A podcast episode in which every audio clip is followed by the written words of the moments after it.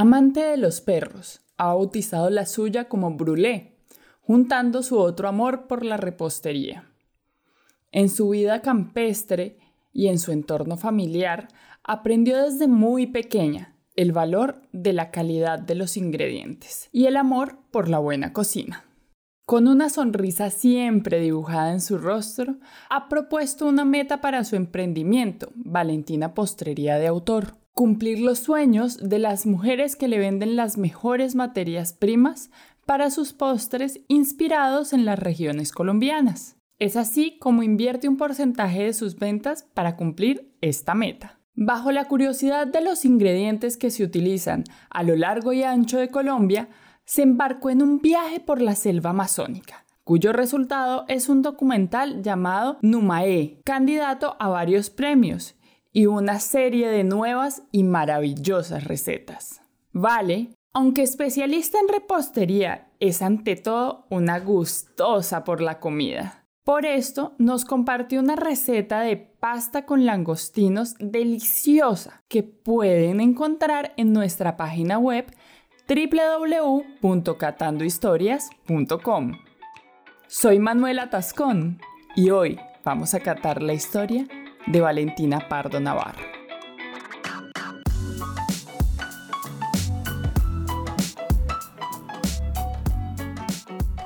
Bueno, les cuento un poquito. Yo conozco a Valentina desde que estábamos en el colegio, íbamos al mismo colegio, teníamos un año de diferencia, si no me equivoco. no sé, algo así. Pero crecimos juntos porque era un colegio pequeño. Crecimos juntas y crecimos, éramos una gran comunidad. Y con los años, pues todos cogimos caminos muy diferentes. Igual le cogió, yo creo que era, ese era uno de mis sueños y yo no lo realicé y era el de ser eh, cocinera el de ser, sí, el de dedicarme a la cocina de pleno. Cuéntanos, Vale, ¿qué ha pasado en estos años? sí, pasó el tiempo, han pasado como 10 años de eso, del colegio. Sí. Pues básicamente, básicamente yo, yo me gradué del colegio, pero no tenía ni idea qué hacer. Tenía muy claro que, que, tenía, que tenía que hacer algo relacionado con el arte. Entonces yo, yo no sé si te acuerdas, pero yo en todo el colegio canté sea, yo, yo hacía música y me, y me gusta cantar, entonces yo ya sabía que mi vocación era cantar, pero resulta que donde yo empecé a estudiar música, eh, eran como tres días a la semana y los sábados, entonces me quedaban dos días libres. Y yo quería tomar un curso de, pues, de cocina, yo decía, me parece chévere, como hobby. Entonces me fui a averiguar a la universidad de cocina, como una escuela que había, y me di cuenta que era como más barato tomar la carrera que tomar cursos y, y, me daba el tiempo en esos dos días. Entonces dije, no, pues voy a hacer las dos, una de hobby y otra de profesión. Y resulta que en ese camino eh, me enamoré de la cocina y dejé la música. ¿Se voltearon los papeles? Eh, sí, se voltearon los papeles, me enamoré profundamente, en especial en segundo semestre, yo me acuerdo mucho de la pastelería, más que todo que, que, me pusieron a hacer una práctica en un hotel en Bogotá muy conocido que se llama El Country. Y yo dije, pues no, pues yo como que ahí no sabía ni qué me gustaba ni qué no me gustaba. Yo les dije, no, pues mándenme a la pastelería, que me parece como, pues, como más tranquilo que la cocina, que era un poco caótico. Y en la pastelería me pusieron a limpiar fresas. Me, me acuerdo que eran como un bulto de fresas que tocaba como quitarles el cosito verde. Y yo haciendo eso, o sea, fue como una epifanía y dije, esto es lo mío. Dios, además en esas labores repetitivas que no suelen ser tan entretenidas, ¿no? Y no, no, yo está, o sea, de verdad, fue como que todo el mundo se puso en cámara lenta y me enamoré, o sea, es, es, es, es muy curioso. Y dije, esto es lo mío, si a mí me gusta pelar un bulto de fresas, ya esto es, esto haré el resto de mi vida. Y a, y a partir de ese momento ya pues me apasioné, empecé a investigar, además yo no sabía si me gustaba la comida pues de otros países o la de acá, entonces ya me enamoré también de la comida como colombiana y ahí, ahí empezó mi relación con la cocina y pues ha sido, ha sido difícil igual porque es, es, es una profesión dura, pero, pero sigo enamorada. Qué maravilla, esa es la mejor parte. Vale, yo quiero que, aunque me encanta esta historia, quiero que vayamos un poquito más atrás y es porque yo sé que tu familia históricamente ha estado vinculada con procesos de surtido de alimentos y procesos alimenticios. Entiendo que quien cocina en tu casa siempre ha sido tu papá. y que esto tiene toda una herencia. Sí, sí, sí, sí, es cierto. Pues sí, en, en mi casa siempre digamos que el compartir se ha girado en torno, siempre ha sido, ha sido en torno a la comida. Y es porque mi abuela, de parte de papá, ellos pues eran campesinos del Huila, su mamá cocinaba muy rico, era como famosa en, en su casa y, y, como que les expresaba su amor, era muy fría, entonces les expresaba su amor por medio de la cocina. Y de ahí mi papá pues también le cogió amor a la cocina. Entonces, pues mi papá siempre ha sido, eh, de hecho en el colegio yo creo que tuvo hasta su fama porque hacía, en los bazares llevaba como costillas. A mí todavía me preguntan, ¿diste que las costillas de tu papá? Y los asados, hacía asados, ¿verdad? sí, asados, Y, y, pero siempre ha sido como muy lindo porque toda, toda esa familia de parte de papá, lo que lo reúne es la comida. Es una familia muy, muy, digamos que un poco más lejana, y, y, un poco más fría, pero la comida siempre trae como, como ese calorcito. Ya, Entonces yo siempre vi en mi casa comida. Claro. Siempre. ¿Cuál es ese plato con el que tú te transportas a tu infancia? Sudado de pollo. Yo creo que ese es el plato por excelencia de los colombianos, al menos de todos los colombianos que pasan por Catando Historias. Pasan por el sudado de pollo, es impresionante. Ay, no, que es que es que es mi plato favorito, o sea, como que ya después yo estudiando y no sé, viajando, claramente probé cosas mucho más interesantes en contrastes y, texturas, pero el sudado es mi plato favorito y siempre lo será. Y es como ese plato que, sí, que siempre mi papá hacía y además sí, la, la empresa de mis papás eh, estaba siempre en, torno al, al pollo, entonces nosotros solo comíamos pollo. Hola, soy Salvador, el editor. Quiero hacer una pequeña nota sobre el sudado de pollo, pero no creo hacerle justicia a tan amado platillo colombiano, así que dejo que alguien de Colombia lo describa en sus propias palabras. Eh, pues un sudado de pollo es como un pollo con verduras, pero que la gracia es que está como casi en sopa, es muy, muy aguoso, entonces se suele comer mucho con arroz porque pues hay que comerse esa salsita con algo. está bueno. Entonces el sudado es, es mi plato de ratatouille, pues que me lo como y me devuelvo. Claro, claro. Ese será, sí. Bueno, tocas un tema muy bonito y es los viajes y los viajes que te va a traer este amor por tu carrera. ¿Cómo es eso? ¿A dónde has ido y qué has probado? Eh, bueno, yo siempre, yo nací, mi mamá dice que yo nací amando la comida. Eso fue un amor eterno desde que nací. Y, y los viajes, sin saber que esa iba a ser mi profesión, alrededor de mi familia siempre han sido girados en torno a la comida. Entonces nosotros, no sé, íbamos a, de chiquitos, no sé, me acuerdo que fuimos como dos veces a Argentina y nosotros nos íbamos pues a los mercados, siempre a, a comer y conocer el país o la ciudad o lo que fuera por medio de la comida, ¿sí? Entonces preguntábamos, ¿dónde venden las mejores empanadas? Entonces siempre hemos sido una familia gorditos, la verdad, nos encanta comer.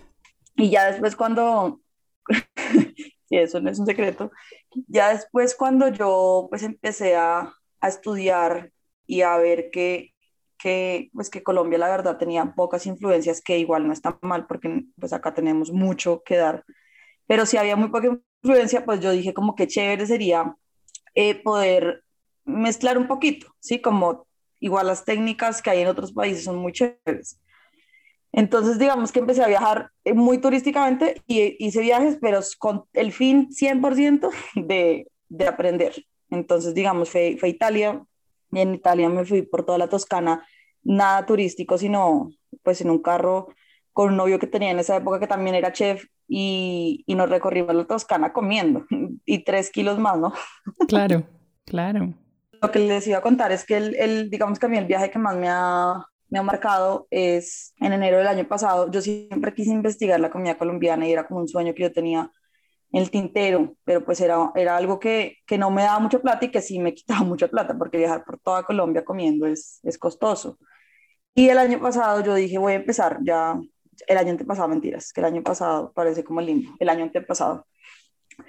Dije, voy a empezar, voy a hacerlo como sea, y me fui al Amazonas. Dije, como el Amazonas es una, es, es una una región demasiado grande en extensión y cómo es que yo no sé qué comen allá. ¡Wow! ¡Qué maravilla! Entonces, fue increíble y me fui con un fotógrafo y pues yo lo hacía chévere, pero terminó siendo un documental así como El que no quiere la cosa, ese documental lo terminamos enviando como a festivales, eh, pues en como muchos países, en cosas que habían, y ganó un premio en, en la India, y nos fuimos para la India el año, eso sí fue el año pasado, como en febrero, y pues ese viaje de la India para mí fue como, o sea, no, increíble, porque es que toda la riqueza de sabor que hay en la India no tiene nombre. Claro, tocas un tema que me parece divino y que es un tema que además conozco, conozco de ti y es esta idea por saber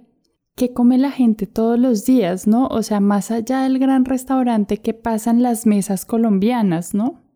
Sí. Y esto me parece súper bonito porque entiendo que ahora eh, has hecho este viaje y qué aportes te hace este viaje a la Amazonía. Yo me encantaría que nos transportaras en este viaje a la Amazonía.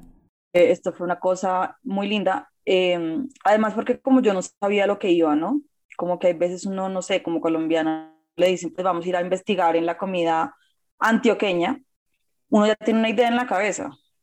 Yo la verdad no me quise, ni siquiera quise investigar antes de lo que, de lo que iba a encontrar en el Amazonas pues sabía que está el pirarucú y que había muchos ajíes y que las ahí sí como lo normal y comercial, pero realmente no tenía ni idea que comían allá. Entonces yo me fui primero con la mente y expectativa cero y lo que yo me encontré es, exactamente lo que tú dices, que más allá de encontrarme un perrarísimo o una fruta exótica, que mejor dicho es el descubrimiento, me encontré con simplicidad. De hecho, el documental se llama Numae, que quiere decir hola anticuna, de vuelta a la simplicidad.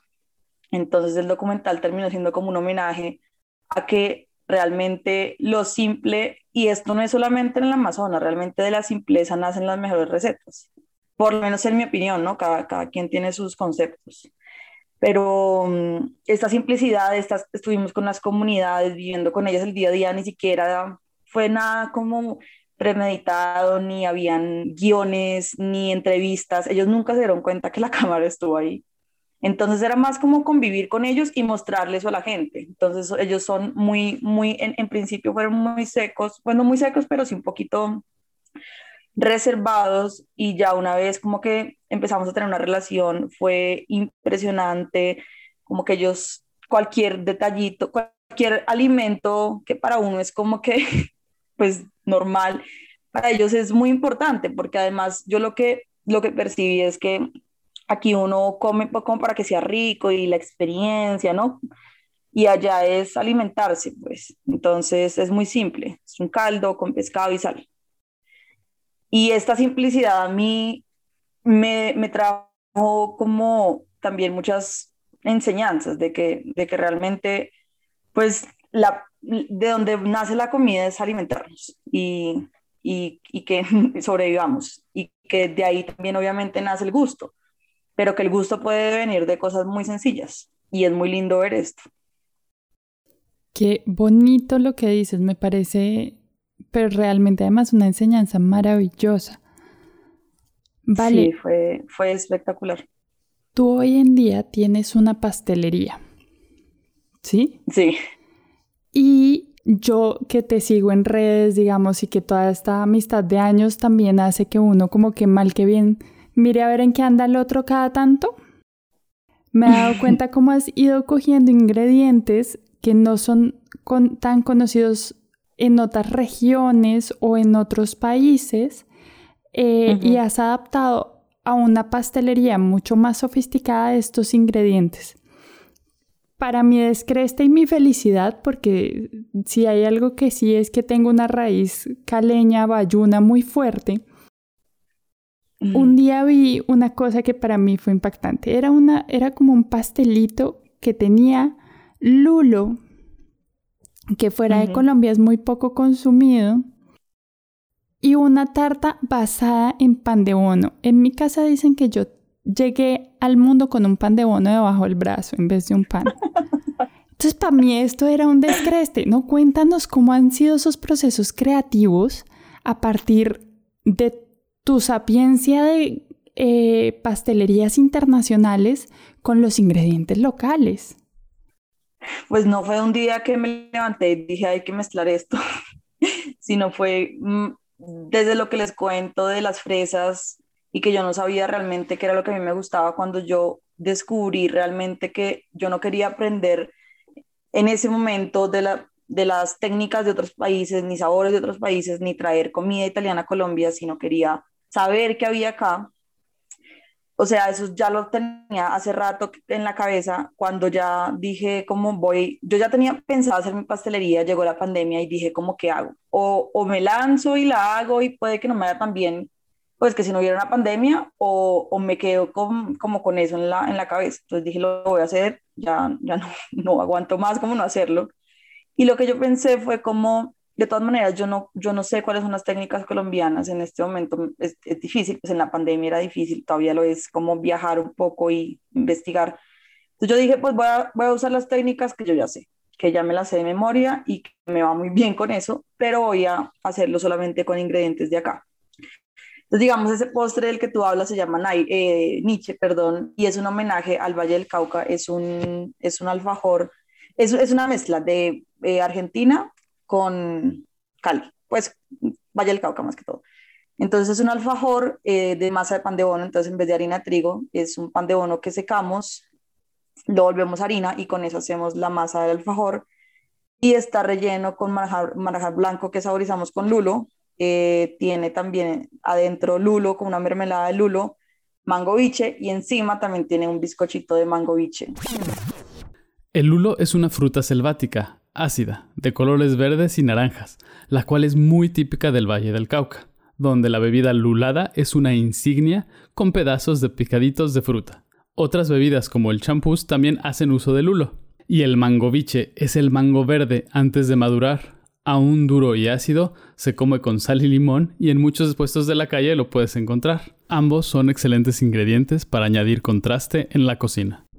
Entonces, es un ejemplo como de, de, yo dije como, pues sí, las técnicas ya son, y tal vez aquí tenemos increíbles, pero no sé cómo saber cuáles son, entonces traigamos lo que yo ya sé, mezclémoslo con lo que no conozco tanto, y mira que la creación a mí es, es yo no sé los procesos creativos de, de las personas en general en la cocina cómo son, pero el mío parte mucho de la experiencia, entonces cuando yo no tengo ideas y cuando no sé qué quiero hacer, me voy a una plaza. Eso siempre lo hago, a un mercado a un supermercado donde hayan frutas y donde hayan variedades y yo empiezo, es como que mi cabeza empieza a hacer dibujos. como, ok, esto con esto, con esto, y empiezo a notar, siempre me voy con un cuaderno y empiezo a notar como lo que se me va ocurriendo y ya cuando empiezo, también empiezo a cocinar y se me ocurren mismas cosas, entonces es como flexibilidad porque no me pongo a leer libros a pensar ni a, ni a estudiar en técnicas, sino más como me voy dejando llevar como por la experiencia de los olores, las plazas, los colores, los ruidos, y así han nacido pues un, digamos, está este que, que, que, tú, que tú viste, que te tengo que mandar para que pruebes por ser bien entrega, yo no sé por dónde, que se llama Nietzsche, tengo otro que se llama Nairo, que es un homenaje a, a la sabana condioyacense, eh, tengo otro que se llama Quiere Cacao, que es un homenaje como a toda Latinoamérica en cuanto al maíz y al cacao, y digamos que este año, pues, eh, vienen más postres, pero, pero es muy lindo crear. No, esto es esto que cuentas para mí es una maravilla, pero además es como un hilo conductor que hace una linda un lindo remate porque me hablaste de cómo en los viajes familiares desde pequeña visitaban todas las plazas de mercado, visitaban todos estos lugares. Uh -huh. Después me vas a hablar de cómo los viajes y aprendes a comer, a comer y a pues aprendes de postres comiendo y de repente todo esto se conjuga en un gran proyecto que es Valentina Pardo. Sí, sí, es un, fue un proceso, exacto, no es como lo que yo decía, no es un día me levanté con ganas de hacerlo, sino un proceso de muchas caídas también, porque pues yo también estuve en ese, en ese momento de la vida que quería ser la mejor en lo que hacía y, y que quería que todo fuera francés y quería que todo fuera perfecto y quería tener estrellas Michelin, sí, como en esta ambición de ser la mejor y la primera y también fue como en, dentro de este proceso que estoy ahorita fue como realmente darme cuenta que yo no quería ni ser la mejor ni ser la más importante, sino hacer lo que a mí me gustaba, que era crear. Entonces, es, no sé, mucha gente igual, y uno también ve cuando ve que la gente materializa sueños, es como, ay, qué buenas, o no sé, pero son procesos muy largos y también muy dolorosos y, y, de, y de mucho, pues, insistirle, porque igual no es fácil y no es fácil en Colombia, y suena irónico, pero no es fácil en Colombia vender cosas distintas, o por lo menos en Bogotá, yo no sé en otras ciudades, pero aquí se vende mucho más fácil el chocolate, el arequipe, la Nutella y frutos rojos. Entonces también decirle a la gente que no se compre eso, que es mucho más comercial, sino que por ahí un mousse de cuajada con melado y, y una gelatina de, de, o sea, de cosas raras, aunque son de acá, es, es difícil y es, es complicado, o sea, la verdad, eso, eso ha sido, pues, sí, un tema.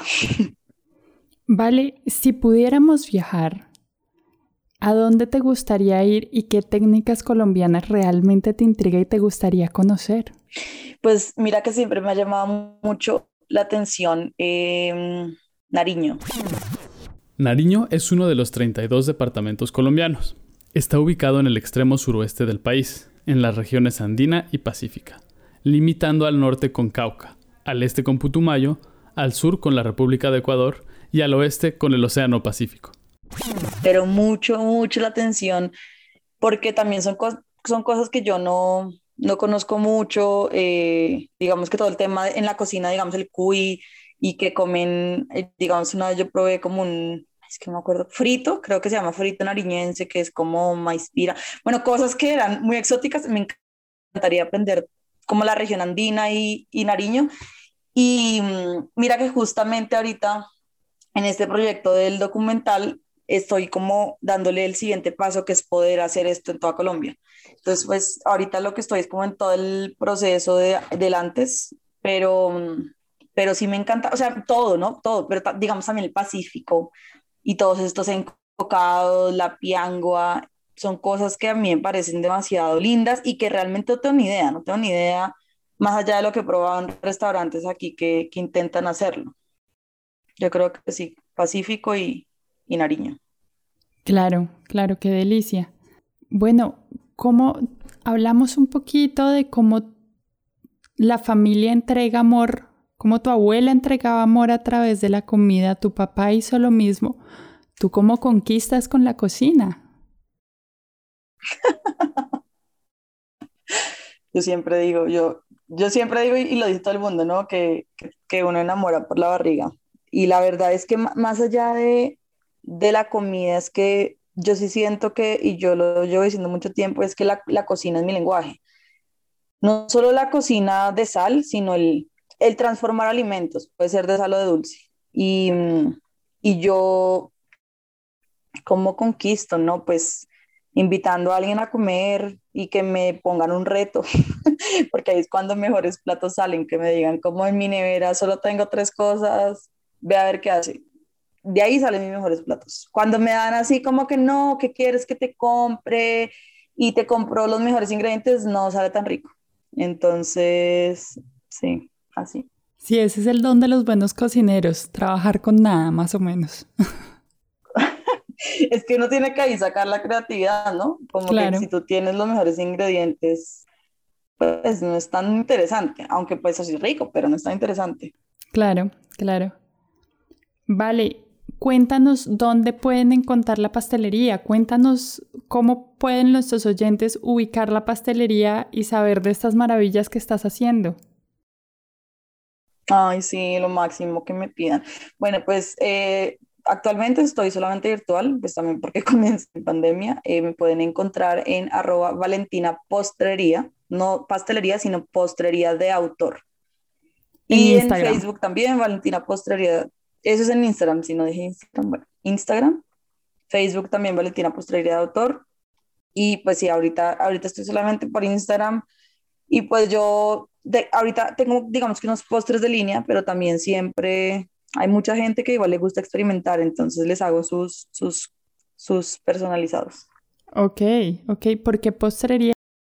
no, mira que eso sí fue pues yo, una pastelería es muy extensa. Digamos que una pastelería tiene panes y tiene pasteles y tiene postres. Y yo quería como enfocarme solamente en el postre, ¿sí? Entonces, y también dije, pues yo no sé si existan o no, pero yo no he escuchado que hay postrerías, entonces quiero ser original. Sí, no, no, yo he oído repostería, pero nunca postrería. Sí, sí, postrería. Entonces, todos los postres. Ah, además todos los postres tienen un, digamos que una persona que, que apoyan. Entonces, digamos que en Nairo apoya a una persona que se llama Marta, que ella está en la plaza de Chía, yo le compro a ella pues todas las moras, las verduras, las frutas, todo.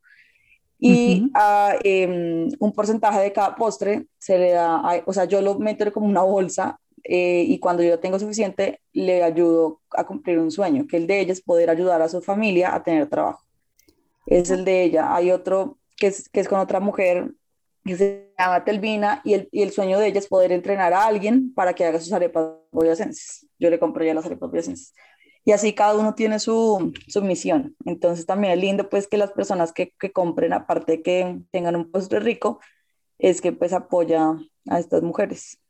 ¿Qué es esta belleza, vale? Me estoy muriendo. ¿Qué es esto tan bonito? Sí, son todas lindas ellas. Además, lo más lindo, yo, yo, a mí me conmovió mucho y es que cuando yo fui, yo dije, yo no les quiero dar plata, yo quiero apoyarlas. Entonces yo les dije, ¿qué sueños tienen? Yo les pregunté, yo les, voy, yo les dije, yo les voy a ayudar a cumplir un sueño, ¿qué sueños tienen? Y me conmovió mucho que no sabían. Wow. Como que me hizo pensar como, porque yo he sido muy ambiciosa con mis sueños. Sí, claramente con los años también los he puesto más en pies en la tierra, ¿no? Pero, pero yo decía como que qué lindo que ellos están felices con lo que tienen. Sí, ellas están contentas y no están pensando como en lo que no tienen, sino se disfrutan lo que tienen sea mucho, sea poquito, se lo disfrutan. Entonces también fue como sacarles de que, que, que querían. Y, y, fue esto, como que, y mira lo lindo además. La Marta quiere apoyar a su familia que tenga trabajo. Ni siquiera es como un tema, no sé, como de ella que ella quiere, no sé, un carro. Etelvina quiere entrenar a alguien para que su, su negocio eh, no pierda la receta original. Y eh, la, la, otra mujer, que este se me olvidó el nombre, pero bueno, ella, ella, la otra mujer lo que quiere es eh, unas cabritas, porque ella me vende la leche y, y, las vacas casi no le dan plata. Entonces quiere una cabrita para, para vender leche de cabra y no de vaca. Entonces es, es como ayudarlas con eso. ¿Qué es eso? Sí, qué bonito, ¿no? Ese, ese proceso de empatía y ese proceso en el que el dar es para el otro y es para la comunidad y no solo para mí, ¿no? Sí, no, a mí, a mí me, sí, exacto, a mí me conmovió muchísimo y son muy lindas. Digamos que pues yo quisiera ayudarlas más, ¿no? Porque igual también mi, mi ayuda depende de, de, las ventas. Digamos que el año pasado fue un año también duro, porque en principio la gente compraba muchísimo y, y no había que regalar, entonces regale postres. Pero ya después eso se cayó mucho, porque ya la gente salió. Claro. ha sido un reto, un reto bueno, ya saben, señores oyentes, en Colombia vamos a apoyar a Valentina y a estas señoras a cumplir sus sueños, por favor. Por favor, ah, pídanme. vale, vamos a entrar pues. en la serie de preguntas rápidas. Ok. ¿Estás lista? Lista, lista. La primera, vale, cuando tú entras a la cocina, ¿cuál tiene que ser la banda sonora? Jazz. Jazz. Sí, sí, sí, no, y la, yo sin música no cocino. Yo le digo a todo el mundo, o me pone música o no cocino. Muy bien, estamos de acuerdo. Vale, para nuestros oyentes, un tip de cocina. Eh, relájense, disfruten la comida, la cocina, que, que eso es lo más importante. El resto con la experiencia llega. Muy bien. Vale, si, ¿qué sabor te caracteriza? ¿El dulce, el amargo, el ácido? ¿Cuál es tu sabor? Mi sabor es el balance, porque me encanta que todo tenga un poquito de todo. Un poquito de ácido, un poquito de picante, un poquito de amargo, un poquito de dulce. Entonces yo diría que mi sabor es el balance. Muy bien, qué linda respuesta.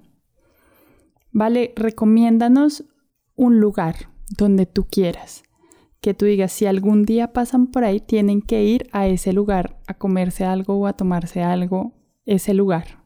No, las arepas de Telvina, tienen que ir, son las mejores arepas boyacenses de todo, toda la región cundiboyacense, incluyendo Boyacá. ¿Dónde están? Y están en la vía, sí, en la vía Chía-Cota, cuando uno va como para Cota por la vía Chía, eh, ¿Cómo se explica eso? Bueno, se llama arepas, arepas de mi madrina. Googleenlo.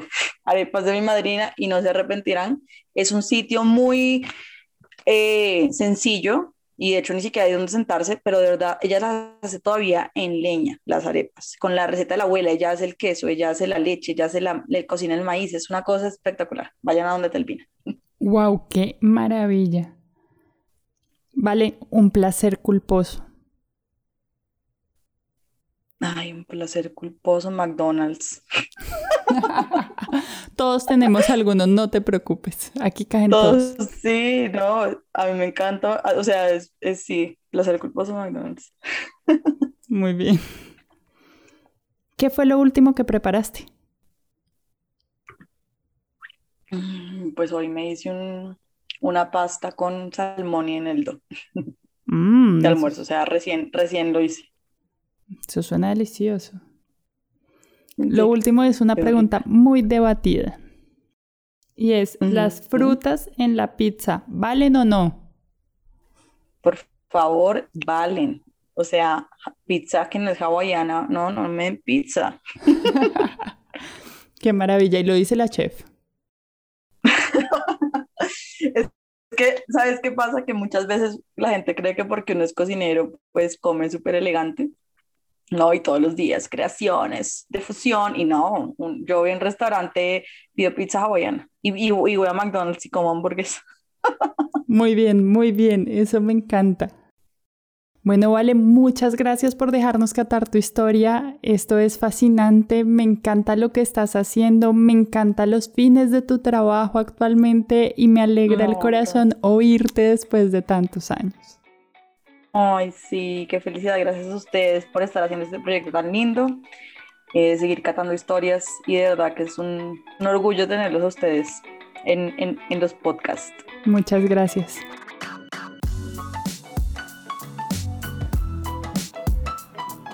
Hola, soy Sara Bautista y con la complicidad de Manu Chuco hacemos posible este podcast. Recuerda que puedes conocer y preparar las recetas de nuestros invitados en la página web www.catandohistorias.com. Además, si ingresas a la página vas a ver unas ilustraciones muy bonitas hechas por nuestra amiga Juana Nieto. Quieres contarnos los olores, los sabores, las fotografías o los recuerdos que llegaron a ti escuchando este episodio, escríbenos a nuestras redes sociales arroba catandohistorias.podcast en Facebook y arroba catandohistoriaspodcast en Instagram. Si te gustó el capítulo, compártelo y síguenos escuchando. Catando Historias es grabado en de la S a la T.